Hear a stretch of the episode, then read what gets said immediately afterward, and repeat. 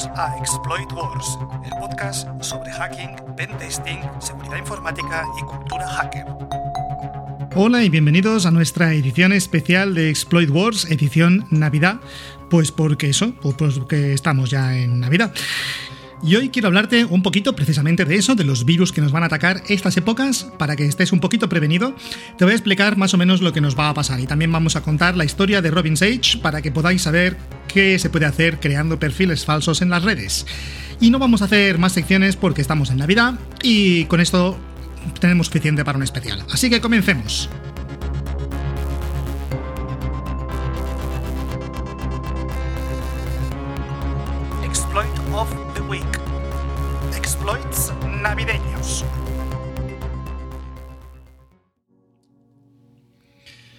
Hace unos años, para Navidad, algunas personas que se despertaron con una nueva Xbox o PlayStation con la esperanza de jugar los últimos videojuegos, bien podrían haber recibido un trozo de carbón. Un grupo de hackers llamado Lizard Squad eligió el 24 de diciembre de 2014 para lanzar un ataque contra las redes informáticas de los dos sistemas de juego, y lograron desconectar las redes durante gran parte de los dos días siguientes, convirtiendo temporalmente unas consolas de juegos que en aquella época valían 350 euros en pedazos de basura. Desde entonces, cada año el día de Navidad se ha vuelto notorio en la industria de la ciberseguridad. Mientras los regalos se desenvuelven debajo de los árboles, los sistemas informáticos y algunos desafortunados profesionales de seguridad se protegen contra las inundaciones de tráfico falso. Para los hackers, el día de Navidad es ahora un momento pico para demostrar sus habilidades, enojar intencionalmente a las personas o tratar de extorsionar a las empresas y negocios que pueden carecer de personal y por tanto ser vulnerables. Para los minoristas o las redes de videojuegos, los ataques pueden ocurrir cuando los consumidores tienen las expectativas más altas que los sistemas informáticos funcionarán bien, y eso provoca que muchos profesionales de la informática estén atados a sus puestos de trabajo durante las vacaciones. Para todos vosotros, un abrazo. La idea de arruinar la mañana de Navidad al derribar una red informática corporativa o gubernamental es tan tentadora para algunos hackers que es posible que no haya otro día en el calendario que se le pueda comparar. Bueno, posiblemente la excepción sería el Black Friday. El tipo de ataque que los hackers suelen realizar en Navidad es el ataque distribuido de denegación de servicio, o DDoS, en el que los atacantes intentan sobrecargar los servidores de una red con tráfico artificial. Los ataques se han vuelto más sofisticados con el tiempo con nuevas formas de inundar los servidores. El motivo de un ataque no siempre se conoce, pero al menos algunas veces los grupos de hackers pueden estar tratando de comercializar habilidades que planean vender como servicios más adelante. Para eso deben presumir durante un rato de haber causado daño a uno de los grandes. Uno de estos hackers era un hombre de Utah que, según el Departamento de Justicia de Estados Unidos, usó Twitter para anunciar sus ataques y publicar capturas de pantalla como evidencia. Naturalmente lo pillaron y le condenaron a más de dos años de prisión. El fiscal dijo que sus ataques incluyeron el primer ataque de DDoS navideño de alto perfil contra compañías de juegos a finales de 2013. Después de que Lizard Squad se convirtiera en el centro de atención, a finales de 2014, el grupo se atribuyó la responsabilidad de otros ataques, incluido uno contra el sitio web de Malaysia Airlines y otro contra la cuenta Twitter de Taylor Swift. Algunos miembros del escuadrón Lizard han sido arrestados desde entonces. Uno de ellos es Zachary Buchta, de Maryland, que fue sentenciado a tres meses de prisión después de que se declarara culpable. No hay datos públicos completos sobre la magnitud de un pico que se produce a finales de diciembre porque los ataques digitales que se hacen a menudo no se informan. No todo el mundo lo va a colgar en Twitter. Así que los imitadores de Lizard Squad han continuado con amenazas similares contra compañías de juegos y se han multiplicado el número de ataques. Y no solo contra las plataformas de videojuegos. En 2015, un ataque de dos el día de Navidad tuvo como objetivo a Linode, una empresa de comunicación en la nube, Linode se escribe, que desconectó sus servicios de manera intermitente durante días. Un grupo de inteligencia también, el, Stratford Global Intelligence, fue el objetivo de un ataque en la víspera de Navidad de 2011, en el que los atacantes dijeron que habían obtenido acceso a gran cantidad de correos electrónicos. Las empresas de seguridad tienen que correr para mantenerse al día.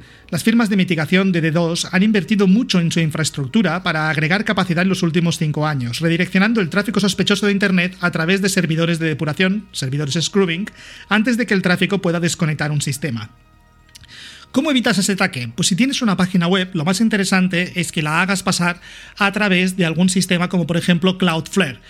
eh, este tipo de, mm, de, sitios te van a ofrecer mitigación de ataques de 2 y una protección extra, aparte de la que ya te pueda estar dando de manera natural tu proveedor de hosting.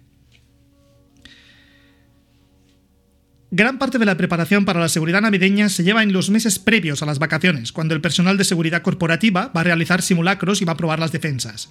Por eso te digo que algunos trabajadores van a estar estos días mmm, tan cerrados en la oficina. El ataque de PlayStation y de Xbox fue particularmente cruel porque afectó principalmente a niños. Pero la mayoría de las amenazas online de la temporada son más silenciosas y están diseñadas para atacar donde más nos duele, la cuenta bancaria. En un ataque casi al mismo tiempo que el que se hizo a las plataformas de juegos, los hackers atacaron a personas que recibían tarjetas de regalo de iTunes para Navidad, enviándoles mensajes de phishing para engañarles y que dieran información falsa. En un ataque que ocurrió durante el periodo de compras navideñas, los clientes de Amazon vieron sus cuentas hackeadas. Una mujer informó el año pasado que un hacker ingresó en su cuenta y se gastó 1.700 dólares, a pesar de que cambió la contraseña varias veces. Una vez en su cuenta, el, el, delincuente digital cambió el número de teléfono y luego subió una factura por la mercancía entregada a varios estados diferentes. Esos ataques, los ataques, se llaman ataques de phishing y consisten en conseguir que la víctima dé los datos privados, especialmente para acceder a sus cuentas o a sus datos bancarios. Puede hacerse reconduciéndolos a una página que imita la perfección la página del login de Amazon, de Facebook o incluso del banco. ¿Cómo protegerte del phishing? Pues activando la autentificación de doble factor y sospechando de cualquier correo electrónico que te llegue. Si puede ser, no hagas clic en los enlaces. A los que nos gusta la ciberseguridad, de hecho, nos gusta recibir estos mensajes porque analizamos el origen, copiamos el enlace en un texto y lo analizamos, etc. Pero para un usuario que no se dedique a esto, lo mejor para ir a Amazon, Facebook o el banco es no escribiéndolo en el buscador, sino en la barra de la URL, la dirección completa, que no es tan pesado escribir amazon.es. Y así evitas muchos problemas. Claro que la tentación es ponerlo a medias, ya sabes que después Google te va a autocompletar o te van a salir los resultados en la página y pulsas el primer resultado. Bien, ¿qué pasa con eso? Que aquí viene otra posible estafa, y es que el primer resultado no sea un resultado orgánico, sino un resultado de pago. ¿Qué quiere decir de pago? Pues Google gana dinero con la publicidad y la gente pone publicidad en Google anunciando enlaces a su página web, sus números de teléfono, etcétera, etcétera. Aunque Google intente controlar esto, más de una vez se nos cuela algún hacker que pone un anuncio que parece de Amazon pero te redeconduce a una página de phishing. Así que si haces clic en el primer resultado de búsqueda, que posiblemente no sea orgánico, sino sea de pago, y fíjate que lo pone en Google, puedes estar yendo a la página de Amazon porque lo están pagando ellos, como puedes ir perfectamente a la página de un hacker que se está haciendo pasar por Amazon.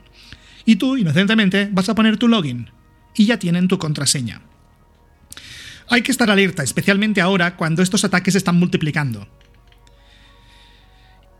Además hay otra cosa, el año pasado los asistentes personales activados por voz y conectados a Internet, como Amazon Echo y Google Home, fueron los regalos estrella de la Navidad. Y resulta que estos dispositivos conllevan riesgos de seguridad. En particular, son dispositivos que escuchan, así que si son hackeados, el hacker podrá espiar tus conversaciones. Además, además del espionaje propio que ya están realizando Amazon y Google, del que mmm, ni quiero hablar porque me enfado. Bueno, sí que voy a comentar una cosa. Es que me resulta muy extraño ver que tanta gente pone un aparato que escucha lo que dices en su comedor. Es realmente curioso. Nos hemos pasado muchos años intentando tener privacidad y libertad, y que los estados no nos controlen. Y ahora le estamos regalando este control a corporaciones que ya son más poderosas que la mayoría de los estados de la Tierra. Fijaros bien en lo que estoy diciendo, Amazon y Google son más grandes que muchos países. Y les estáis dando estos datos. No lo puedo entender. Pero bueno, es Navidad y no quiero enfadarme. Continuemos. Por último, esta Navidad comprobarás, sobre todo si eres varón, pero también ocurre con las mujeres, que muchas chicas atractivas quieren ser tus amigas en Facebook. Imagino que eso te va a subir la autoestima, a mí me la sube, pero no te engañes, no quieren tener relaciones contigo. La mayoría son perfiles falsos, por no decir todas, son perfiles falsos que buscan que entres en páginas de phishing y dejes tus datos. Son fáciles de identificar, especialmente porque son eh, personas muy atractivas que no tienen ningún tipo de contacto ni tienen ningún contacto común contigo. Así que vigila lo que estás haciendo y espero que no piques. Hay algunos perfiles falsos que aún son más peligrosos, que son los que quieren trabajarte lentamente. La persona es amable, es empática, no es especialmente guapa, pero lo suficiente como para ser creíble. No dudes que esta chica o chico con el que has conectado, que tiene tus mismos gustos, que te entiende, acabará robándote. Siempre. Si no es pidiéndote dinero, es obteniendo tus datos. O al final harás clic en algún enlace que te enviará. ¿Cómo consiguen tener eh, tanta empatía contigo? Pues porque te estudian, porque te trabajan, porque saben tus gustos, porque los has puesto por ahí, porque has hecho comentarios en Twitter, porque han visto lo que haces en Instagram, que has publicado una foto haciendo senderismo, no te preocupes, seguro que a ella o a él les va a gustar también el senderismo.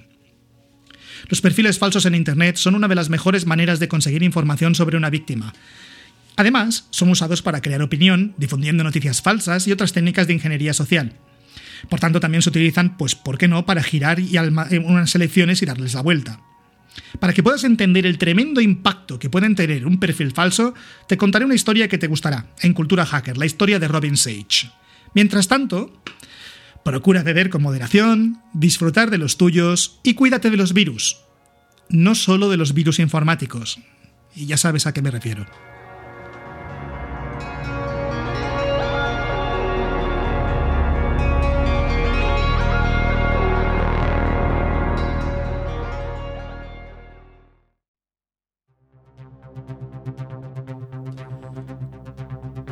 Hacker, la historia de Robin Sage.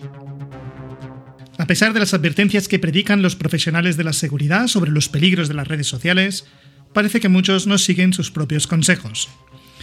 Thomas Ryan, cofundador y socio gerente de Cyber Operations and Threat Intelligence for Provide Security, diseñó un proyecto ambicioso de ingeniería social. El proyecto implicó crear una identidad descaradamente falsa de una mujer que afirmaba trabajar para la inteligencia militar y luego inscribirse en varios sitios de webs de redes sociales. Así creó a Robin Sage. Robin fue diseñada como una chica guapa, de 25 años, que trabajaba como analista de amenazas informáticas en el Naval Network Warfare Command en Norfolk, Virginia.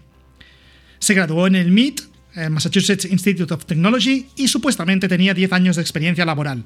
Ojo, que estaba graduada en el MIT, tenía 25 años, ¿cómo podía tener 10 años de experiencia? ¿Qué comenzó? ¿A trabajar con 15? Como ves, Ryan no creó un perfil perfecto, eso es parte del experimento. A propósito, él hizo varias, o sea, él dejó varias pistas expresamente de que Robin era falsa, incluido el hecho de elegir a una mujer que parecía ser europea del Este y una posible espía. Incluso así, logró contactar con casi 300 personas, la mayoría de ellos especialistas en seguridad, personal militar, personal de agencias de inteligencia, contratistas de defensa, y todo esto a través de Facebook, LinkedIn, Twitter, etc.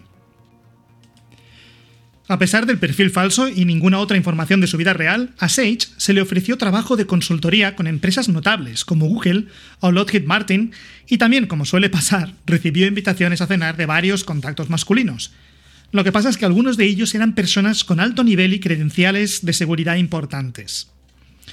No todo el mundo se dejó engañar por los perfiles de Sage. Ryan, el creador, admitió que su tapadera ya había sido descubierta en realidad en el segundo día, cuando varios de los que Sage trató de hacerse amigos intentaron verificar su identidad usando el número de teléfono que había proporcionado, comprobando direcciones de correo electrónico fuera de los sitios de las redes, o usando la red de exalumnos del MIT para buscarla, y evidentemente pues no la encontraron.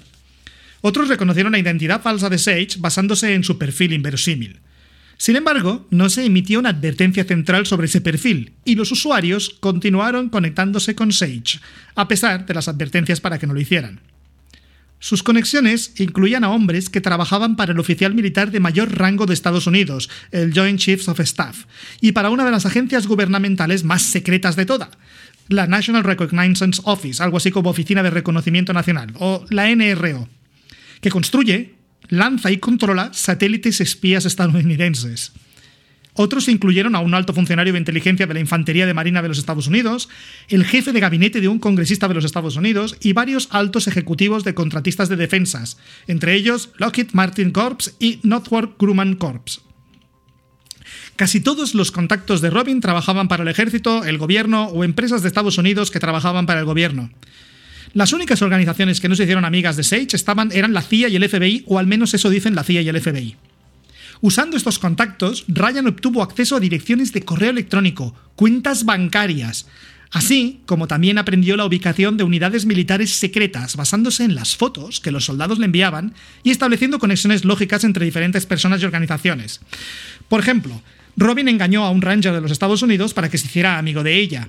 El Ranger luego expuso inadvertidamente información sobre sus coordenadas en Afganistán a Robin con sus fotos que había cargado desde el terreno. Y estas contenían datos de GeoIP de la cámara, es decir, datos de geolocalización. Ya sabéis que cuando hacéis una fotografía con el móvil están los datos de la localización desde donde la hemos hecho. Ryan eh, nos cuenta que en el perfil de Facebook de Robin pudo ver información de coordenadas sobre dónde estaban ubicadas las tropas. Imaginaros si hubiera sido un terrorista. En lugar del bueno de Ryan, hubiera sido un terrorista el que estaba manejando a Robin. También se le entregaron documentos privados para que los revisara. Incluso se le ofreció hablar en varias conferencias. Sin embargo, el experimento de Ryan con las redes sociales no es el primero de este tipo. Los investigadores Nathan Hamiel y Sean Moyers demostraron cómo suplantaron con éxito al icono de seguridad Marcos Rannon en las redes sociales, incluso engañando a la hermana de Rannon, que se conectó al perfil falso. Otro famoso perfil falso es el de Emily Williams, creada por Amir Lehani de la Worldwide Technology y Joseph Muniz de Cisco Systems. Los investigadores usaron fotos de una empleada de un restaurante local, que había aceptado que usaran sus fotos como imagen de Emily, Crearon perfiles falsos en LinkedIn y Facebook, muy parecidos a los que ya hemos visto de Robin. Se graduó en el MI, tenía 10 años de experiencia y era una nueva contratación dentro de la agencia. A las 15 horas posteriores al nacimiento, Emily había ganado 60 conexiones de Facebook, 55 conexiones de LinkedIn. En 24 horas había recibido 3 solicitudes de empleo de otras empresas. Con el tiempo, el nivel de confianza de Emily fue creciendo. No tardó mucho tiempo, ya que todo el experimento duró 3 meses. Cuando le pidió a un miembro senior de Relaciones Públicas que se conectara a LinkedIn, él le respondió, ¿necesitas ayuda para que el Service Desk acelere los problemas de tu portátil y el correo? Y sí, los investigadores, a través de Millie Williams, consiguieron un portátil gratis de la agencia. Estamos hablando de la agencia, nos referimos a la FBI. Pero fueron más lejos. Cogieron y envenenaron una tarjeta de Navidad de Emily Williams ella le pidió a los visitantes, que, a, los, atacados, que ejecutaran un subprograma Java firmado que a su vez lanzaba un ataque que permitía al equipo usar exploits de escalada de privilegios y por tanto obtener derechos administrativos. Y aparentemente tuvo éxito, lo suficiente como para que los investigadores tuvieran acceso a documentos sensibles que incluían información sobre ataques patrocinados por el Estado y líderes extranjeros. Recordar, se estaba haciendo pasar por una tía de la FBI. Y mucha gente de la FBI evidentemente picó. Luego los atacantes intentaron un ataque similar, pero dirigido contra el jefe de seguridad de la agencia. No tenía conexiones en Facebook, pero sí otros miembros de la agencia estaban planeando su cumpleaños, así que le enviaron un enlace con una tarjeta de cumpleaños maliciosa supuestamente de una de las personas que hablaban de él en Facebook. El ataque funcionó y después de que abriera el enlace de la tarjeta de cumpleaños maliciosa, su ordenador se vio comprometido. ¿Qué nos enseña Emily? se preguntan sus creadores, Munich y Laskani. Francamente, nada nuevo. Las identidades son valiosas, la gente confía en la gente, pero los hombres confían especialmente en las mujeres guapas, y para eso no hay defensa tecnológica. Pero lo que Emily Williams realmente nos enseña es que a pesar de nuestro conocimiento de las amenazas de ingeniería social, todavía funcionan, y funcionan muy bien.